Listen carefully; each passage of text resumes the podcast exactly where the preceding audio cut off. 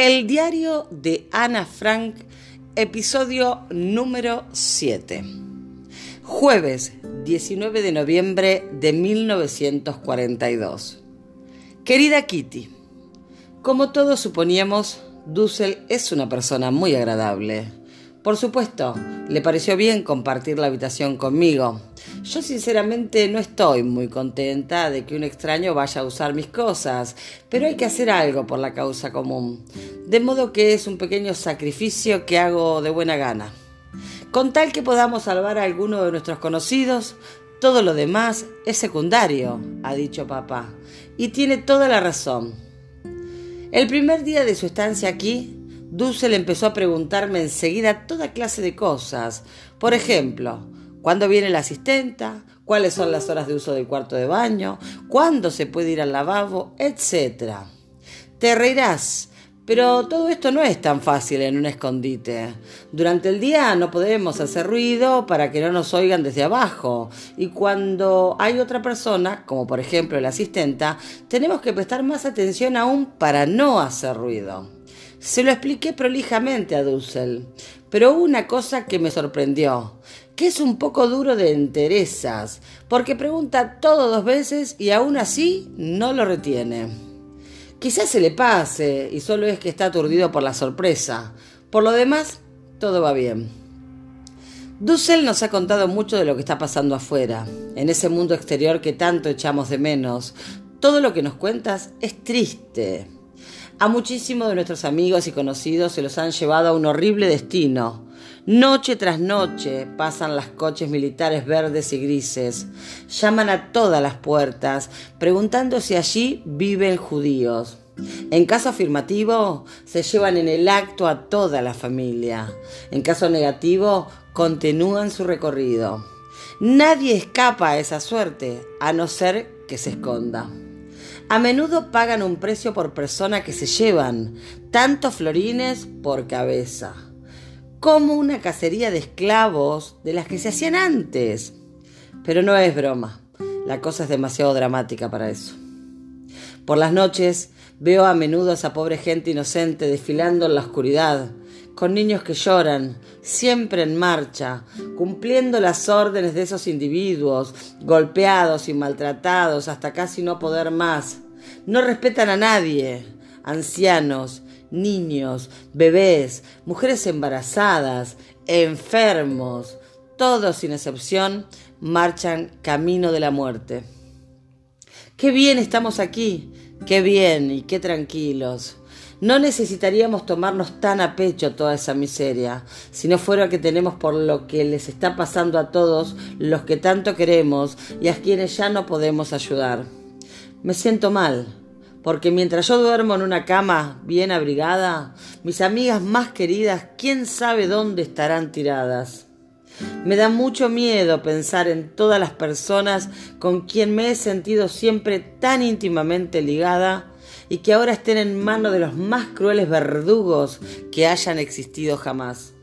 Y todo por ser judíos. Tu Ana. Viernes 20 de noviembre de 1942. Querida Kitty, ninguno de nosotros sabe muy bien qué actitud adoptar hasta ahora nunca nos habían llegado tantas noticias sobre la muerte de los judíos y nos pareció mejor conservar en lo posible el buen humor.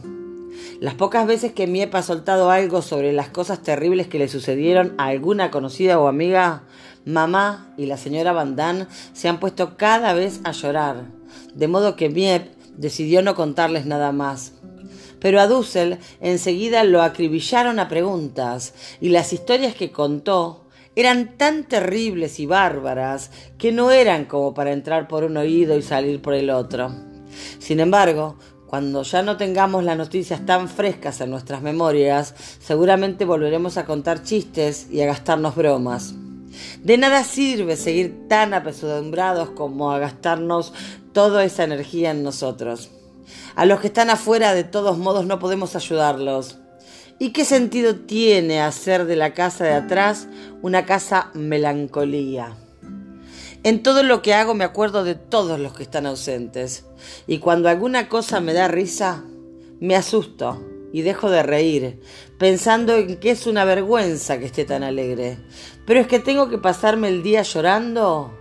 No, no puedo hacer eso, y esta pesadumbre ya se me pasará. A todos estos pesares se les ha sumado ahora otro más, pero de tipo personal, y que no es nada comparado con la desgracia que acabo de relatar. Sin embargo, no puedo dejar de contarte que últimamente me estoy sintiendo muy abandonada, que hay un gran vacío, demasiado grande a mi alrededor.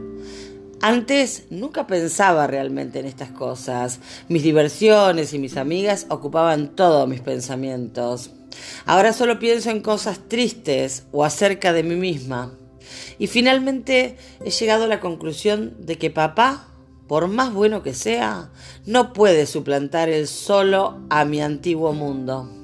Mamá y Margot ya no cuentan para nada en cuanto a mis sentimientos. Pero ¿por qué molestarte con estas tonterías, Kitty? Soy muy ingrata, ya lo sé. Pero la cabeza me da vueltas cuando no hacen más que reñirme y además solo me vienen a la mente todas estas cosas tristes. Tu Ana. Sábado, 28 de noviembre de 1942.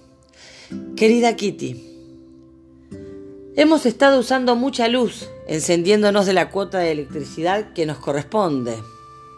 La consecuencia ha sido una economía exagerada en el consumo de luz y la perspectiva de un corte en el suministro. 15 días sin luz, ¿qué te parece? Pero quizás no lleguemos a tanto. A las 4 o cuatro y media de la tarde ya están demasiado oscuro para leer. Y entonces matamos el tiempo haciendo todo tipo de tonterías. Adivinar acertijos, hacer gimnasia oscuras, hablar inglés o francés, reseñas de libros, pero a la larga todo te aburre. Ayer descubrí algo nuevo espiar con un catalejo las habitaciones bien iluminadas de los vecinos de atrás. Durante el día no podemos correr las cortinas ni un centímetro, pero cuando todo está tan oscuro, no hay peligro. Nunca antes me había dado cuenta de lo interesante que podía resultar los vecinos, al menos los nuestros. A unos los encontré sentados a la mesa comiendo. Una familia estaba haciendo una proyección y el dentista de aquí enfrente estaba atendiendo a una señora mayor muy miedosa. El señor Dussel, el hombre de quien siempre decía que se entendían tan bien con los niños y los que los quería mucho a todos, ha resultado ser un educador de lo más chapado a la antigua, a quien le gusta soltar sermones interminables sobre buenos modales y buen comportamiento. Dado que tengo la extraordinaria dicha de compartir mi lamentable, muy estrecha habitación con este archidistinguido y educado señor, y dado que por lo general se me considera la peor educada de los tres jóvenes de la casa, tengo que hacer lo imposible para eludir sus reiteradas reprimendas y recomendaciones de viejo y hacerme la sorda. Todo esto no sería tan terrible si el estimado señor no fuera tan soplón y para colmo de males no hubiera elegido justo a mamá para irle con el cuento. Cada vez que me suelto un sermón, al poco tiempo aparece mamá y la historia se repite. Y cuando estoy realmente de suerte, a los cinco minutos me llama la señora Van Damme para pedirme cuentas y vuelta a empezar. De veras, no creas que es tan fácil ser el foco maleducado de la atención de una familia de escondidos entrometidos.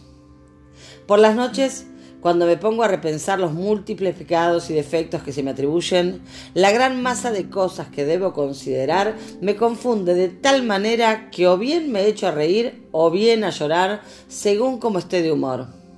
Y entonces me duermo con la extraña sensación de querer otra cosa de la que soy, o de ser otra cosa de la que quiero, o quizá también de hacer otra cosa de la que quiero o soy. Santo cielo, Ahora también te voy a confundir a ti. Perdóname, pero no me gusta hacer tachones y tirar papel en épocas de gran escasez está prohibido. De modo que solo puedo recomendarte que no releas la frase de arriba y sobre todo que no te pongas a analizarla, porque de cualquier modo no llegarás a comprenderla. Tu Ana. Lunes 7 de diciembre de 1942. Querida Kitty, este año Yanuká y San Nicolás coinciden. Hay un solo día de diferencia. Yanuká no lo festejamos con tanto bombo, solo unos pequeños regalitos y luego las velas. Como hay escasez de vela, no las tenemos encendidas más que 10 minutos, pero sí va acompañado del cántico. Con eso basta. El señor Van Damme ha fabricado un candelabro de madera, así que eso también lo tenemos. La noche de San Nicolás, el sábado, fue mucho más divertida. Vip y Miep habían despertado nuestra curiosidad cuchicheando todo el tiempo con papá entre las comidas, de modo que ya intuíamos que algo estaban tramando. Y así fue. A las 8 de la noche, todos bajamos por la escalera de madera, pasando por el pasillo súper oscuro. Yo estaba aterrada y hubiese querido estar nuevamente arriba, sana y salva, hasta llegar al pequeño cuarto del medio. Allí pudimos encender la luz, ya que este cuarto no tiene ventanas. Entonces papá abrió la puerta del armario grande. ¡Oh, qué bonito! exclamamos todos. En el rincón había una enorme cesta adornada con papel especial de San Nicolás y con una careta de su criado, Pedro, el negro. Rápidamente nos llevamos la cesta arriba. Había un regalo para cada uno, acompañado de un poema alusivo. Ya sabrás cómo son los poemas de San Nicolás, de modo que no te los voy a copiar. A mí me regalaron un muñeco, a papá unos sujetalibros, etc. Lo principal es que todo era muy ingenioso y divertido. Como ninguno de los ocho escondidos habíamos festejado jamás San Nicolás, este estreno estuvo muy acertado. Tu Ana. Postdata. Para los de abajo, por supuesto, también había regalos, todos procedentes de otras épocas mejores, y además algún dinero, que a Miep y Bep siempre les viene bien. Hoy supimos que el cenicero que le regalaron al señor Van el portarretratos de dulces y los sujetalibros de papá, los hizo todos el señor Boscugil en persona. Es asombroso lo que ese hombre sabe fabricar con las manos. Jueves, 10 de diciembre de 1942. Querida Kitty, el señor Van ha trabajado toda su vida en el ramo de los embutidos, las carnes y las especies. En el negocio de papá se le contrató por sus cualidades de especiero, pero ahora está mostrando su lado de charcurtero, lo que no nos viene nada mal. Habíamos encargado mucha carne, clandestinamente, claro, para conservar en frascos para cuando tuviéramos que pasar tiempos difíciles. Van quería hacer salchicha, longaniza y salchichón. Era gracioso ver cómo iba pasando primero por la picadora los trozos de carne, dos o tres veces, y cómo iba introduciendo en la masa de carne todos los aditivos y llenando las tripas a través de un embudo. Las salchichas nos las comimos enseguida, al mediodía, con el chucrut. Pero las longanizas, que eran para conservar, primero debían secarse bien, y para ello las colgamos de un palo que pendía del techo con dos cuerdas. Todo el que entraba en el cuarto y veía la exposición de embutidos se echaba a reír. Es que era todo un espectáculo. En el cuarto reinaba un gran ajetreo. Van Damme tenía puesto un delantal de su mujer y estaba todo lo gordo que era, parecía más gordo de lo que es en realidad, atereadísimamente preparando la carne. Las manos ensangrentadas, la cara colorada y las manchas en el delantal le daban el aspecto de un carnicero de verdad. La señora hacía de todo a la vez. Aprender holandés de un librito, remover la ropa, mirar la carne, suspirar y lamentarse por su costilla pectoral superior rota. Eso es lo que pasa cuando las señoras mayores se ponen a hacer esos ejercicios de gimnasia tan ridículos para rebajar el gran trasero que tienen. Dussel tenía un ojo inflamado y se aplicaba compresas de manzanilla junto a la estufa. Pim estaba sentado en una silla junto donde le daba un rayo de sol que entraba por la ventana. Le pedían que se hiciera a un lado continuamente. Seguro que de nuevo le molestaba el reuma, porque torcía bastante el cuerpo y miraba lo que hacía Van con un gesto de fastidio en la cara. Parecía exactamente uno de esos viejecitos inválidos de un asilo de ancianos. Peter se revolcaba por el suelo con el gato Mouchi y mamá, Margot y yo estábamos pelando papas. Pero finalmente nadie hacía bien su trabajo porque todos estábamos pendientes de lo que hacía Van Damme. Dussel ha abierto su consultorio de dentista. Para que te diviertas, te contaré cómo ha sido el primer tratamiento. Mamá estaba planchando la ropa y la señora Van Damme, la primera víctima, se sentó en un sillón en el medio de la habitación. Dussel empezó a sacar sus cosas de una cajita con mucha parsimonia. Pidió agua de colonia para usar como desinfectante y vaselina para usar como cera.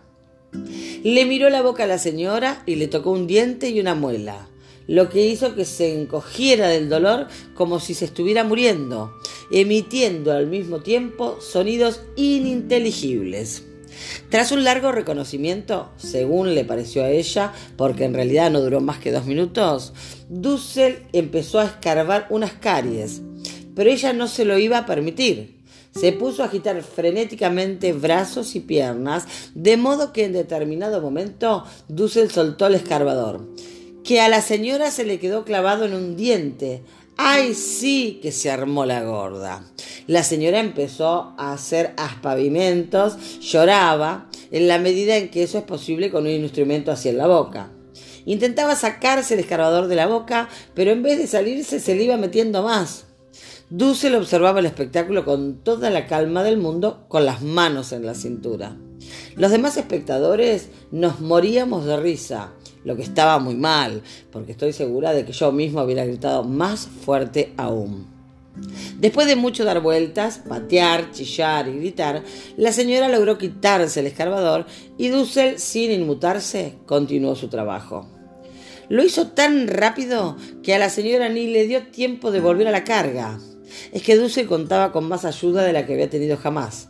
El señor Van Damme y yo éramos sus dos asistentes, lo cual no era poco.